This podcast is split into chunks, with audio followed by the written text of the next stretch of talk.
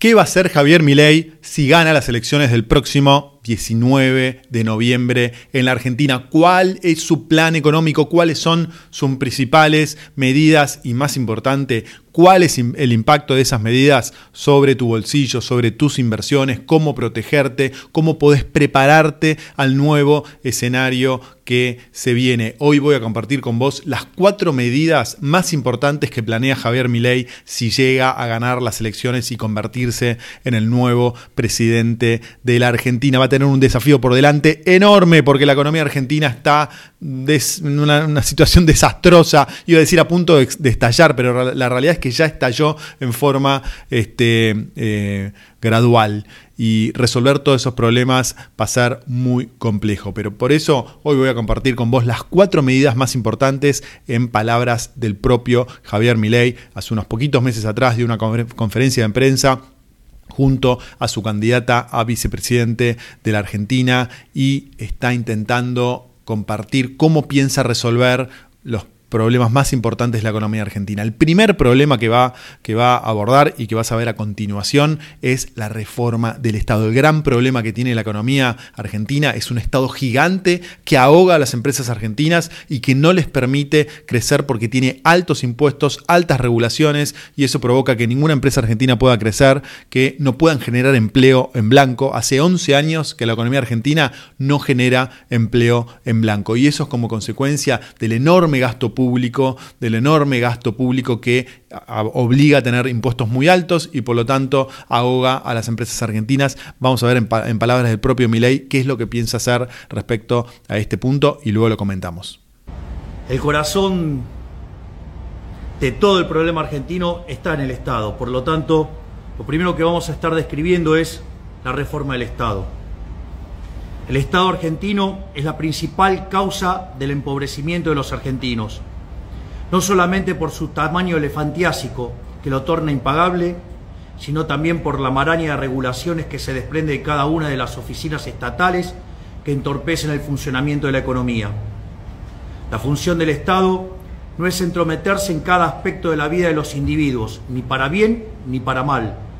La función del Estado es proteger los derechos fundamentales, es decir, proteger el derecho a la vida, a la libertad y a la propiedad. Por ello, nuestra primera acción de gobierno va a ser promover una reforma completa del Estado para volver al modelo de Estado que teníamos antes de la llegada del kirchnerismo al poder.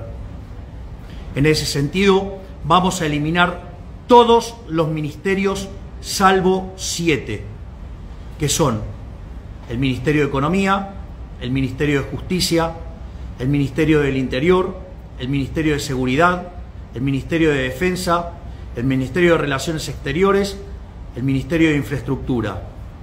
Y lo que sí vamos a hacer es adicionar un ministerio. Vamos a crear el Ministerio de Capital Humano. Además de estas cuestiones, vamos a eliminar todas las jefaturas de gabinete de todos los ministerios, secretarías y direcciones que se crearon simplemente para colocar amigos. Vamos a eliminar todos los equipos de análisis de políticas públicas creada en cada ministerio que hoy funciona como peaje y centralizaremos el proceso de control dentro de la jefatura de gabinete. Poner en funcionamiento efectivo el área de control de gasto de cada ministerio para controlar el gasto público. Este proceso implica necesariamente que muchos empleados públicos quedarán sin funciones debido al cierre de ministerios, organismos, direcciones, secretarías y demás. No vamos a echar a ningún empleado de carrera del Estado. Serán reasignados a áreas donde sí sean necesarios. Lo que sí vamos a hacer es echar a todos los cargos políticos y nombramientos que se hayan hecho durante el año 2023. También eliminaremos todo tipo de privilegio como seguridad, choferes y demás para todo el personal del Estado, con excepción de las personas que lo requieren por cuestiones de seguridad. Además, avanzaremos en el cierre o privatización de todas las empresas públicas, incluidas Telam, la televisión pública, el INCA, INADI y todos los demás organismos que se utilizan como refugio del ñoquis de la política. Bueno, muy interesante este segmento de Javier Milei. Es toda una declaración de principios acerca de cómo entienda el Estado. En primer lugar, entienda el Estado cuya, con su función de proteger los derechos fundamentales, que son los derechos a la vida, a la propiedad privada y a la libertad. Tiene un diagnóstico de que el principal...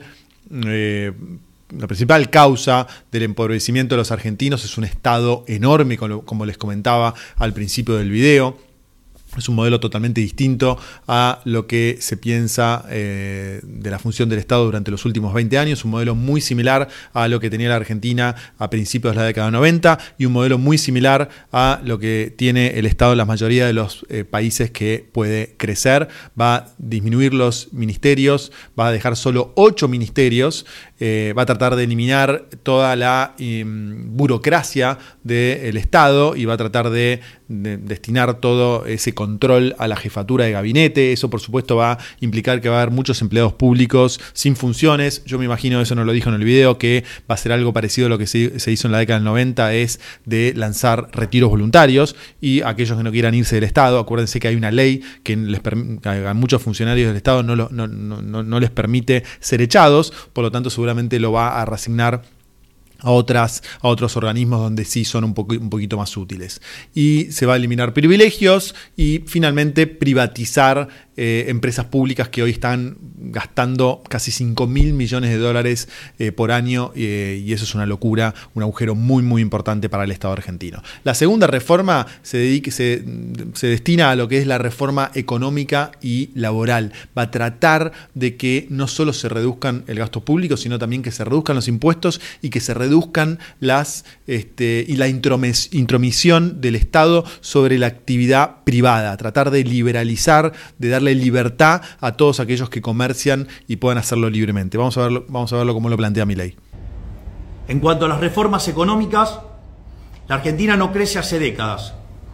El modelo económico implementado por los políticos durante los últimos 100 años es un modelo colectivista que pretende centralizar todas las decisiones económicas de los individuos en las manos de unos burócratas que casualmente terminan todos millonarios. ¿Qué producir? ¿Cuánto? ¿Cómo? De qué manera, a quién venderle, a quién no, cuánto cobrar, qué se puede importar, qué se puede exportar. Todo esto está en las manos de burócratas inescrupulosos. Este modelo no funciona, no va a funcionar nunca. No importa cuán bien intencionados sean los burócratas, siempre va a funcionar mal.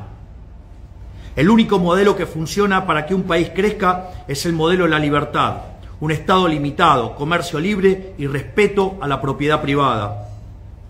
En ese sentido, promoveremos una serie de reformas secuenciales que tienen por objetivo devolverle la libertad a los argentinos, para que puedan comerciar y crecer sin tener que pedirle permiso a los políticos.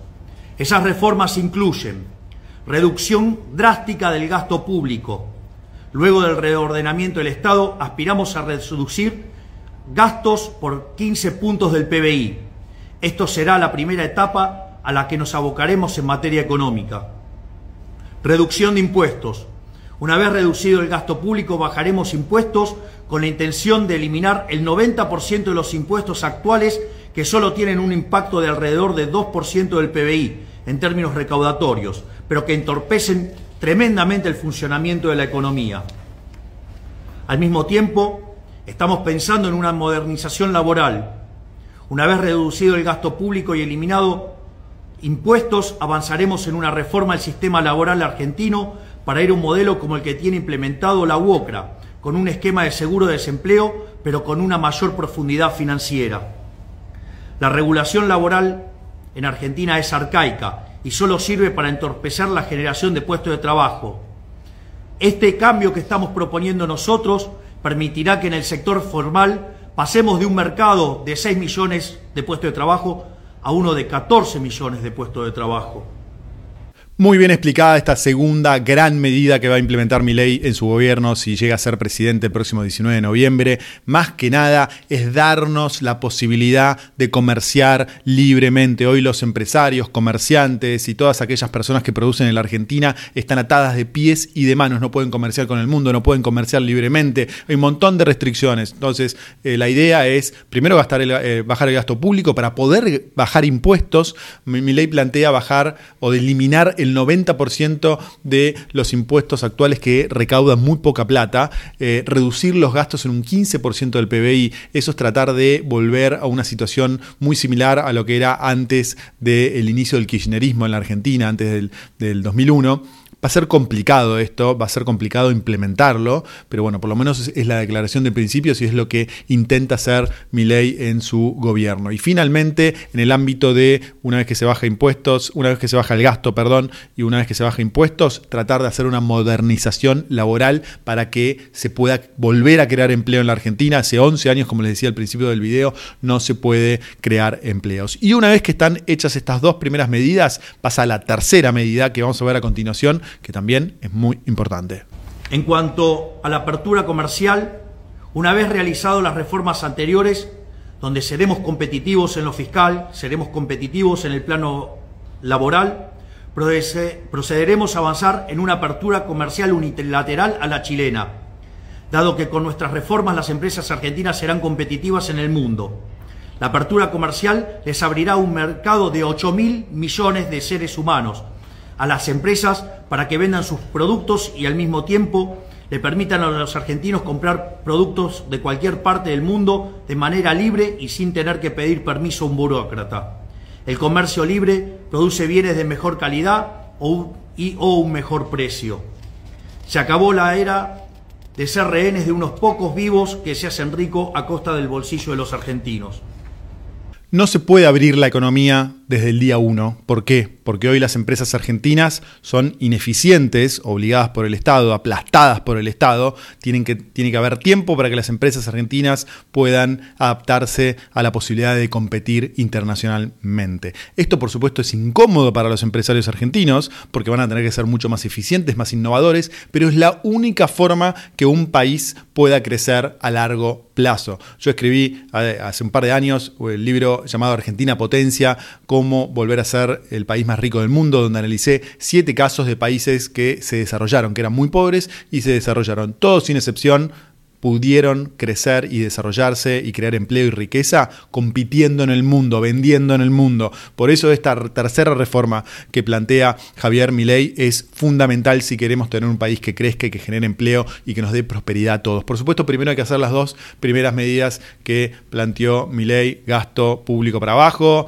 eh, reforma económica y laboral, y luego viene la parte de la competencia internacional. Y la última gran medida, hay otras, pero en mi opinión son menos relevantes. La última gran medida es la que se viene a continuación, que es la que más, yo les diría, más ruido eh, provocó durante los últimos meses, que es la reforma monetaria barra dolarización. Vamos. Reforma monetaria. En paralelo a todas estas reformas, avanzaremos en nuestro proyecto de la eliminación del Banco Central para terminar con la inflación para siempre. Los políticos argentinos han demostrado que si tienen la posibilidad de emitir pesos para financiar sus gastos exorbitantes, lo harán. No hay otra alternativa para terminar con la inflación para siempre que no sea la eliminación del Banco Central como agente de emisión monetaria. Para eliminar el Banco Central hay que rescatar los pasivos que se encuentran hoy en el balance de dicho banco.